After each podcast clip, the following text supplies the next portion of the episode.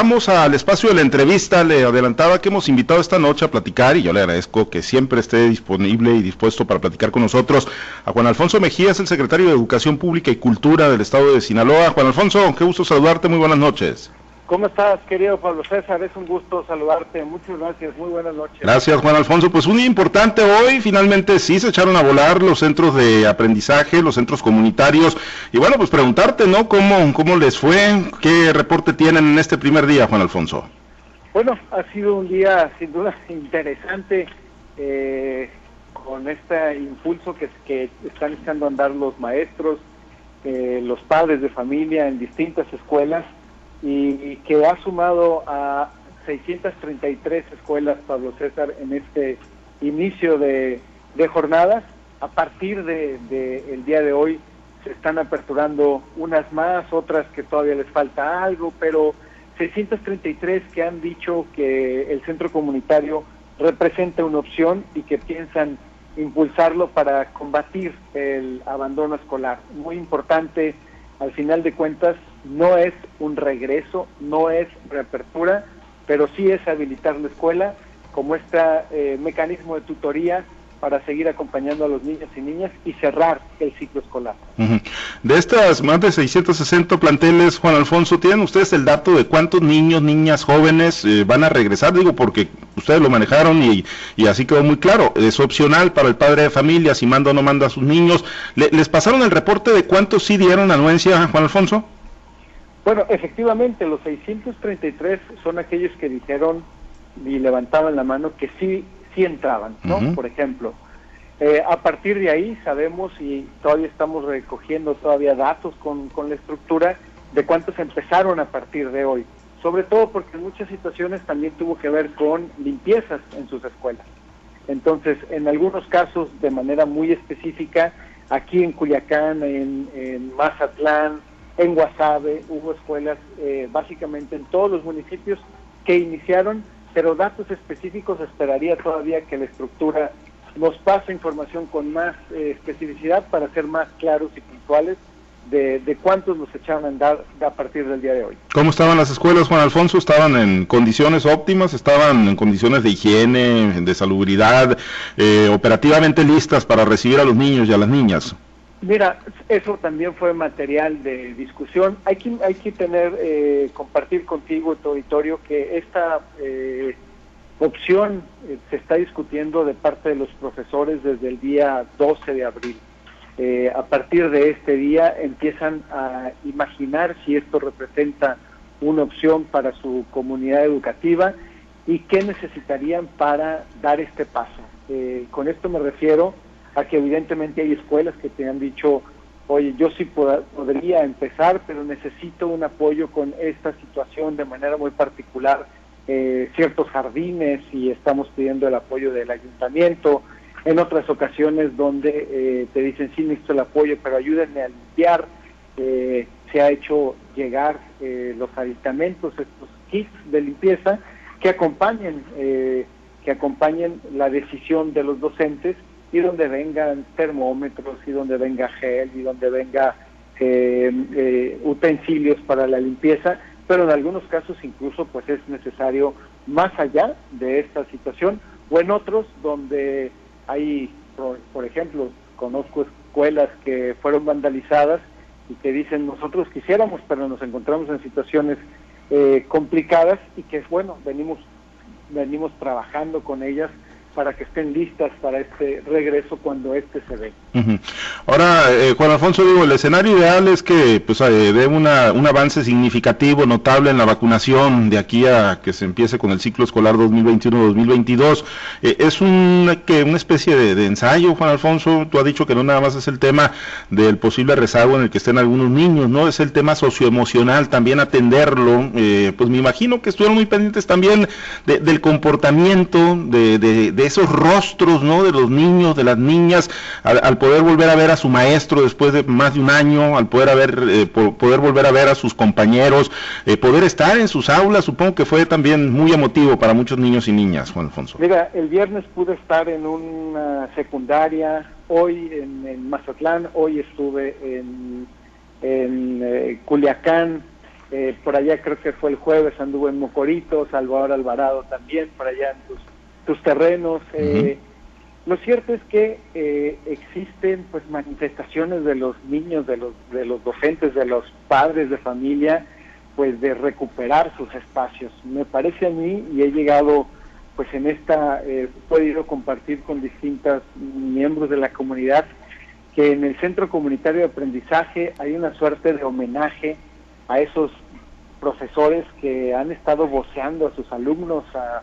eh, buscándolo en los pueblos, eh, colocando cartulinas en las tortillerías, enseñando en las cocheras eh, y, y me parece que lo mejor ha sido habilitarles, encontrar la forma de habilitar su escuela ciertamente como un espacio que pueda permitirnos ir recuperando eh, esta parte tan importante, no solamente en materia de aprendizaje para la comunidad educativa, sino anímicamente para todos. Y creo que en este ejercicio, sin duda, nos va a dar información, Pablo César, lo comparto contigo, con territorio, nos va a dar información sin duda de eh, dónde hay que poner mayor atención cuando suceda un eventual regreso en materia de preescolar. No es lo mismo imaginar, evidentemente, el caso de secundaria que preparatoria, eh, a qué le tienes que ir poniendo cada vez más y más atención. Y esto en paralelo, lo comentabas, a lo que será el tema de la vacunación de los docentes eh, y donde estamos eh, trabajando en ese camino con las autoridades federales e incluso con Sedena, quien está directamente involucrado, y estaremos dando noticias hacia adelante también en, este tema, querido Pablo. Juan Alfonso, estos 633 planteles que quedaron habilitados como centros comunitarios de aprendizaje, eh, ¿son, los únicos de aquí, a que termina el ciclo escolar o podrán irse incorporando otros planteles que así lo decidan en conjunto con bueno, pues las comunidades eh, educativas, padres de familia, maestros, los propios estudiantes? Podrán irse incorporando cada vez más en la medida en que vean si les resulta factible o no. Por ejemplo, imaginemos que se empieza a dar toda esta lógica de la vacunación a partir de el día 12 de mayo, y habrá, no dudo, porque ha sido parte de la constante, docentes que dicen necesito darle un seguimiento más cercano a tal o cual alumno y me siento en condiciones diferentes hoy que estoy vacunado. Sin embargo, yo me imagino que al regreso, tal y como eh, eh, se, se dio o la asistencia al plantel escolar como se daba antes de la pandemia, pues eso me lo imagino hasta el próximo ciclo escolar. Así es que de tal forma que sí veo maestros, maestras, eh, papás que puedan ir reactivando o habilitando sus escuelas eh, como centros comunitarios de aprendizaje con miras a cerrar, cerrar el ciclo escolar, que es el gran tema.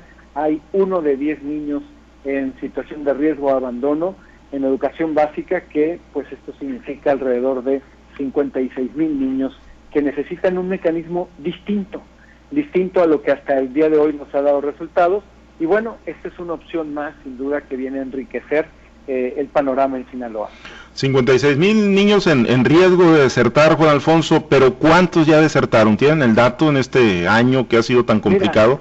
en octubre, en octubre ya habíamos hecho un primer corte y estábamos en 1.8%, lo cual nos habla de alrededor de 2.900 niños, casi 3.000. Eh, yo creo que este porcentaje ha crecido en los últimos meses por una sensación muy particular y estaremos teniendo el dato también eh, en el próximo mes, eh, más tardar o hacia finales, justamente cerrando el ciclo escolar. El tema del riesgo de abandono, Pablo César Auditorio, ya no está siendo un tema de conectividad, sino es un tema de fatiga, no es un tema de que no tengas necesariamente en ocasiones el acceso a Internet, sino es un tema de necesitar encontrar otro tipo de mecanismos. Así es que eh, creo que imaginar que ya tenemos 56 mil niños con rostro, con nombre y apellido, pues sí nos deja ver que hacia adelante eh, este 1.8% se estará viendo incrementado y que hacia finales del ciclo escolar tendremos un dato todavía más específico, porque al, de hoy, al día de hoy lo estamos eh, combatiendo. Eh, esta estrategia que se llama Me quedo en mi escuela consta de tres pilares. Una es los centros comunitarios de aprendizaje, otra es el, reforzamiento educativo para aquellos que están en el último nivel eh, de su de primaria, de secundaria, de preparatoria y preescolar.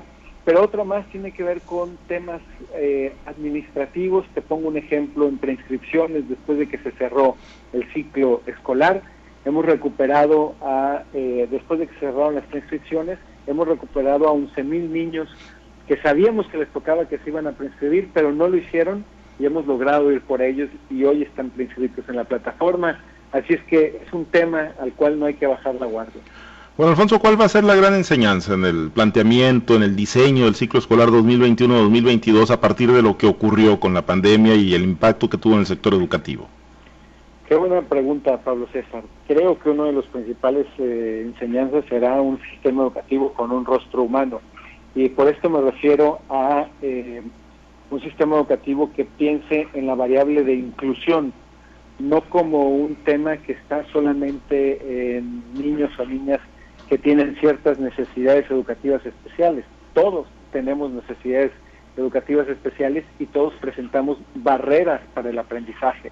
De esa forma, el sistema educativo creo que se había vuelto demasiado acartonado y creo que es muy importante tener en cuenta que hay distintos contextos a los cuales tenemos que imaginar aprendernos para que un niño pueda desafiar su contexto nada más el que está fuera de su casa no eh, imaginar las grandes políticas educativas, sino cómo el niño puede ir de una escuela a otra escuela mucho más allá de eh, su origen, eh, por decirlo de manera más específica. Y con esto viene otra suerte de revolución que comento contigo.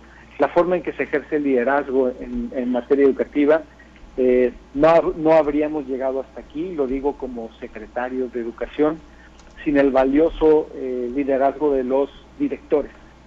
Me parece que ahora tenemos un liderazgo más colaborativo que tiene que ver con una lógica más horizontal, menos verticalizada y que tienes que darle autonomía, libertad y confianza a quien está en la escuela para mejorar una estrategia que te permita aprender o acompañar de manera más cercana al docente y al niño.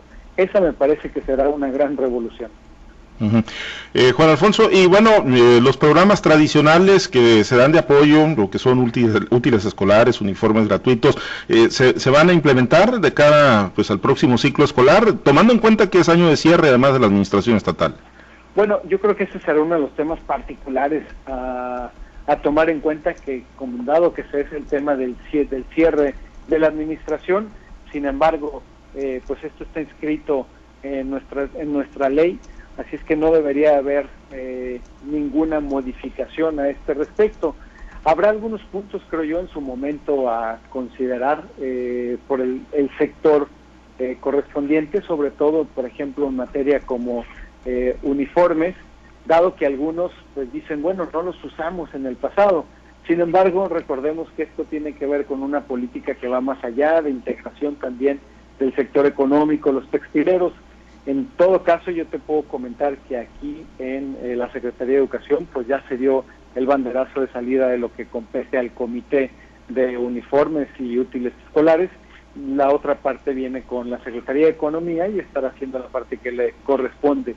Me preocupan más otro tipo de situaciones, eh, creo yo, como los programas eh, de escuela de tiempo completo, el cual te has dado una amplia cobertura, o programa de acompañamiento en el Programa Nacional de Inglés y este tipo de programas que no hay todavía una claridad sobre qué pasará al final de cuentas con la articulación de estas estrategias. ¿Y cómo salieron, eh, Juan Alfonso? Porque bueno, hubo manifestaciones, hubo expresiones de inconformidad, ustedes tuvieron que entrarle eh, al quite en algunos casos, ¿no? Por la falta de presupuesto federal. Eh, ¿cómo, ¿Cómo vamos hacia el cierre de este ciclo con las limitantes que se enfrentaron presupuestalmente en estos programas, Juan Alfonso? Fíjate, este, esta es una de las partes de las enseñanzas, creo yo, y que espero la recordemos. No es un sistema educativo, son 32 sistemas educativos locales, no uno nacional y creo que hacia adelante tenemos que ir encontrando este tipo de particularidades para echar a andar estrategias más específicas. Te hablo, por ejemplo, del programa de los migrantes, se cortó a nivel nacional, pero nosotros aquí logramos dar un acompañamiento todavía, por lo menos al personal docente en materia de nómina. En el caso de eh, fortalecimiento eh, de, de la formación de los docentes, pues aquí hemos buscado impulsar este tipo de programas eh, de reforzamiento educativo como el que veremos hacia adelante en esta estrategia de mi quedo en mi escuela, que no es otra cosa que formación con los docentes en cosas muy específicas, pero que se abandonó a nivel nacional en un programa eh, que era específicamente para apoyo a los docentes. Eh, creo que esto será uno de los temas fundamentales y de la escuela de tiempo completo, pues me encantaría darte mayores novedades que todavía no nos dicen, más allá de que nosotros entregamos el padrón de las eh, más de 6.000 figuras educativas y 1.036 escuelas, pero no nos han dicho todavía cuáles son las escuelas que permanecerían en el programa en caso de que así fuera, ni cómo funcionaría el mismo. Así es que creo que hacia adelante eh, el tema del ámbito local es muy importante el poder precisar y articular acciones, sobre todo proteger, eh, proteger el ámbito educativo dentro de toda esta serie a veces de incertidumbres que se presentan. ¿Ustedes están convencidos de la pertinencia, Juan Alfonso, de que se mantenga el programa de escuelas de tiempo completo?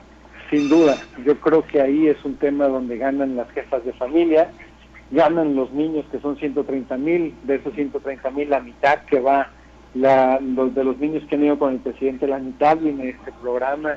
En el tema de la alimentación, pues cuatro de cada diez niños la mejor comida que tiene, la tienen en la escuela.